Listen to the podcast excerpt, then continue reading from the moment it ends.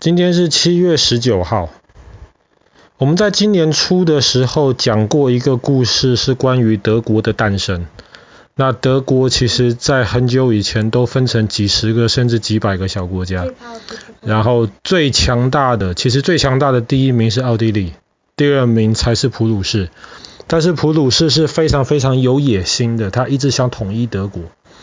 所以他后来怎么统统一德国呢？那个时候正好普鲁士北边的丹麦侵略了德国的其中两个小国家，后来普鲁士就联络奥地利去对付丹麦，丹麦当然打不赢了。这两个小国家抢过来了之后，一个给了普鲁士，一个给了奥地利。可是这两个小国家，奥地利拿的那一个是在德国，是在普鲁士跟丹麦附近嘛，奥地利在南边根本管不到。所以没多久，普鲁士又很快的把那个给奥地利的小国家抢过来了。那奥地利很生气，奥地利就要跟普鲁士打一仗。可是没有想到这一仗，普鲁士非常漂亮的打赢了。所以普鲁士看来几乎就要统一德国的时候，这个时候欧洲的霸主，我自认为自己是欧洲的霸主的法国，那个时候就坐不住了。那个时候的法国总统也叫拿破仑，但是不是我们之前讲的那个非常厉害的拿破仑。那个拿破仑是现在法国这个这个不是总统，不好意思，皇帝是法国这个拿破仑皇帝的叔叔，所以这个拿破仑是他的侄子。那这个侄子当然没有他叔叔那么厉害了。而且这个拿破仑最怕的事情是什么？他最怕的事情是普鲁士一旦变得强大了，那么会威胁到法国自认为自己是欧洲大陆最强的国家的那个地位。然后在一八七零年的时候发生了一件事情，就是西班牙在法国的南边，对不对？普鲁士在法国的北边嘛。那时候西班牙没有国王了，他们要一个新的国王。算来算去呢，新的国王都该是普鲁士皇帝的一个亲戚。那也很厉害。不是，那法国就受不了了嘛。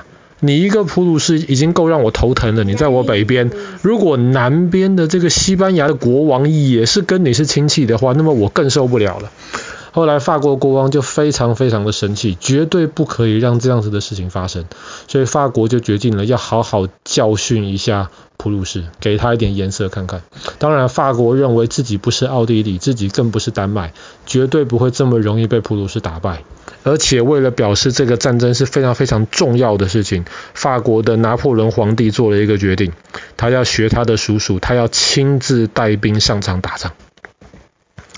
这个时候，法国集合了二十二万人，二十二万的军队，在一八七零年的今天七月十九号，法国的皇帝宣布对普鲁士宣战，我要狠狠的教训你一遍。这二十二万人就放在普鲁士跟法国的那个边界，就是今天法国的亚尔萨斯跟洛林 （Alsace 跟 l o r r a i n 这两个地方。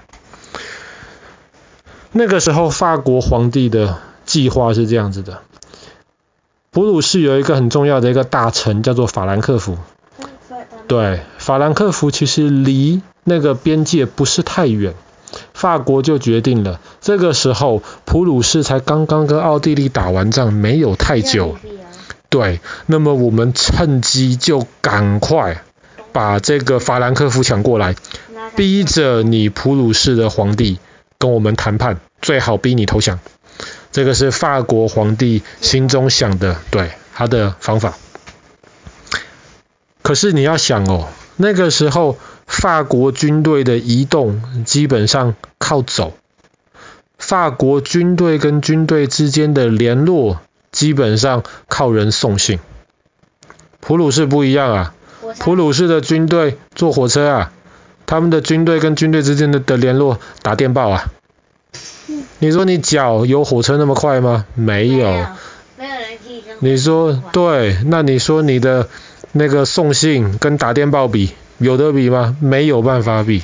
所以当法国拿破仑皇帝很开心，他觉得他自己趁普鲁士没有注意，集中二十二万人在边界的时候，他完全不知道在对面普鲁士的皇帝早就已经调度好四十七万人。二比一，普鲁士是法国的两倍。法国皇帝不知道，很开心，带着他的部队准备出发。他那个时候还跟他手下的那些部将说：“你们就当做我们穿的军服，拿起的枪跟炮去郊游。你们就当做我们去别的国家，你郊游，我们绕一圈就回来。”法国皇帝心中是这么想的。普鲁士的国王，他才没有给你那么好的机会让你去郊游。他通过非常非常灵活的火车、铁路运输，然后非常灵活的控制他的部队，因为他可以打电报嘛，打电报很快啊。我现在打，一分钟之内你就收到了我的电报，你就知道要干嘛了。所以军队，这个军队在哪里，另一个军队在哪里，普鲁士的指挥官可以知道的非常非常清楚。所以很快的，法国国王就发现，不管他怎么打。不管在哪里打，普鲁士的军队至少他是他的两倍，多的是他的十倍。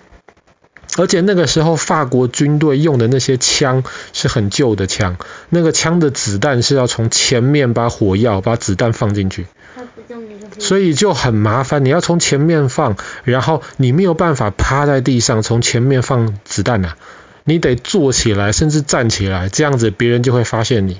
那普鲁士用的枪已经是最新的枪了，就像现在的枪这样，从后面放，不是，还没有到机关枪，不过是从后面放子弹的，所以他可以趴在地上就很容易的弄。而且因为法国的那个枪比较旧，动作比较慢，所以法国那个时候就很习惯的，像拿破仑时代，当然是他叔叔那个拿破仑时代，一排人密密麻麻的拿着枪向别人进攻。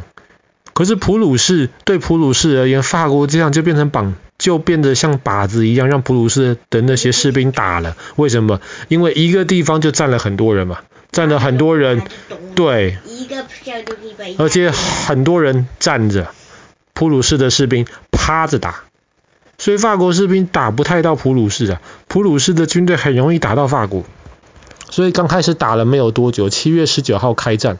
结果到了八月的时候，法国皇帝就发现他自己手上的军队越打越少。这时候不要讲进攻普鲁士了，撤退到法国去吧。他就撤退到法国边界有一个城市叫做色当。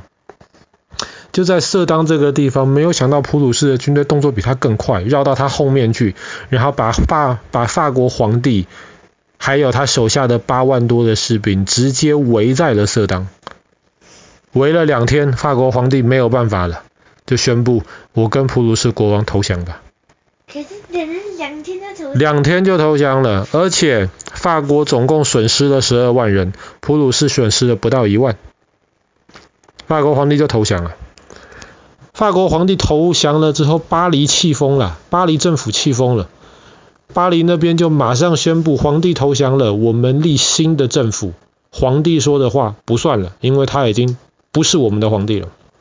好啦，这时候普鲁鲁士的国王一听，这样子，你之前跟你皇帝谈判的条件都不算了是吧？没有问题，普鲁士就打到了巴黎，就往巴黎打过去。这个时候，巴黎里面又有一些老百姓，他们很生气，就起来造反，反抗那个巴黎的政府。所以想想，其实有点好笑，巴黎政府想打普鲁士。然后巴黎里面的一些老百姓不不相信这个政府，他们想要推翻这个政府，然后自己再来对抗普鲁士。可是不管是这个政府还是这些老百姓，对普鲁士都没有办法。后来普鲁士的那个威廉国王很快的就打进了巴黎，然后这个我们几个月前的故事讲过了，他就在法国的凡尔赛宫，法国皇帝的地方，在凡尔赛宫里面宣布自己。不是普鲁士国王，自己变成了德国的皇帝。这个就是我们之前讲过的德意志德国统一的这个故事。那德国统一最关键的就是我们今天讲的，在一八七零年的今天发动的这场普法战争。后来德国打赢了，新的法国政府没有办法，巴黎被人家打下来了，那么就只能跟德国谈判了。好吧，就把亚尔萨斯跟洛林这两个省就割让给了德国，而且还有八万多的士兵跟皇帝一起投降了，对不对？他们花了非常非常多钱把这八万的士兵赎回来，把他们买回来，让他们不用在德国当俘虏。所以法国后来就非常非常非常的生气，法国人很愤怒，愤怒怎么办呢？这也是为什么在之后没有多久，后来法国就一直想要跟德国打第一次世界大战。第一次世界大战后来打输了，德国打输了，法国就很开心的把亚尔萨斯跟洛林抢回来。然后想想看，当时你德国在普法战争里面是怎么样能够对付我的，让我这么难受的。第一次世界大战完了之后，法国就要好好的报仇，就跟德国要了很多很多钱赔偿，然后要德国变得很难受。那德国人那个时候跟法国人那时候是一样的心情嘛？我们很难受，我们很生气，所以后来才又有了第二次的世界大战。所以就这样子，你报复我，我报复你，冤冤相报何时了？